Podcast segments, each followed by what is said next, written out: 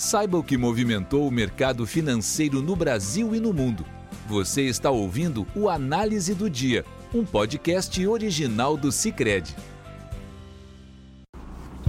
Olá pessoal, aqui quem fala é o Rodrigo Neves, economista do Cicred, e hoje, no dia 16 de dezembro de 2020, a gente vai falar a respeito dos principais movimentos de mercado e indicadores econômicos divulgados nesta quarta-feira.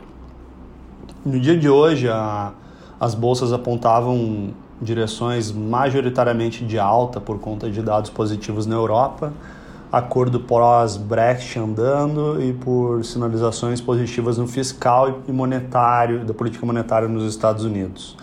Contudo, os dados de, de vendas no varejo nos Estados Unidos deixaram a desejar, o que limitou movimento aí nas bolsas norte-americanas.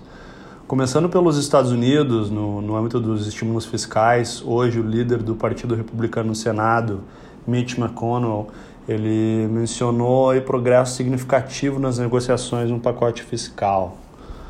Uh, uh, fontes do broadcast apontam para um pacote fiscal de em torno de 900 bilhões de dólares, sendo aí um dos principais fatores a estimularem o mercado, principalmente ao longo da manhã.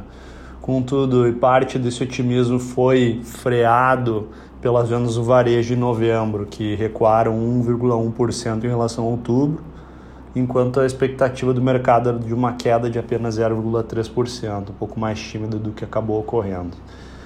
Em relação à política monetária norte-americana, o Fed, que é o Banco Central norte-americano, manteve a taxa de juros no intervalo de 0 a 0,25% ao ano, conforme esperado pelo mercado.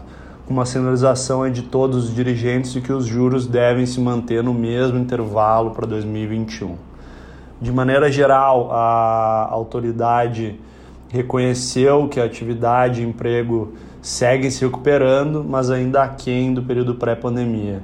E também sinalizou que segue empenhado em utilizar de toda a sua gama de ferramentas para apoiar a economia na recuperação, especialmente em função aí do tendo em vista que o Covid-19 ainda pode uh, impactar negativamente a atividade econômica. Além disso, também foi sinalizado que o Fed deve aumentar a compra de títulos de tesouro em pelo menos 80 bilhões de dólares por mês e a compra de títulos lastreados em hipotecas em pelo menos 40 bilhões de dólares por mês. O Banco Central deve manter a política monetária acomodatícia até que o resultado da inflação média seja de 2%, né, seja alcançado de 2%, também sinalizando que quer uma inflação moderadamente acima de 2% por algum período. Nesse contexto, até o final da tarde, o S&P 500 praticamente empatava, aí, caindo 0,1%, Dow Jones recuava 0,37% e Nasdaq avançava 0,16%. Na Europa, a gente teve uma quarta-feira aí com avanços, na, com resultados positivos nas bolsas em função das expectativas de estímulo nos Estados Unidos e também pelos dados positivos das economias europeias. No primeiro no âmbito do Brexit, o primeiro-ministro do Reino Unido, Boris Johnson, sinalizou que ele segue otimista com o acordo pós-Brexit, restando aí apenas um impasse relativo à pesca a ser resolvido.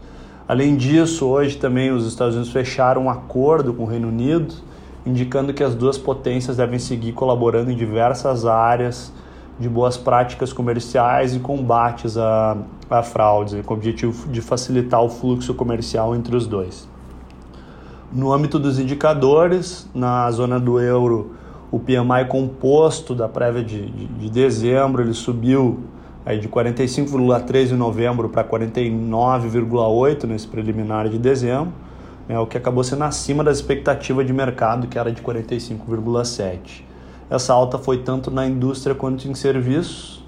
Na indústria, o índice ampliou de 55,6 para 57,3 no período, enquanto no serviço houve uma expansão de 41,7 para 47,3 em dezembro indo, em direção a um patamar expansionista, mas ainda não.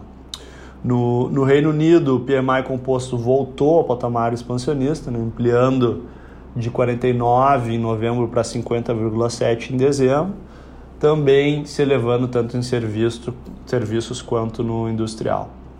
Com esse cenário, o índice pan-europeu, o Stock 600, ele fechou numa alta de 0,82, o DAX da Alemanha fechou em alta de 1,52 e a bolsa da Inglaterra teve alta de 0,88%.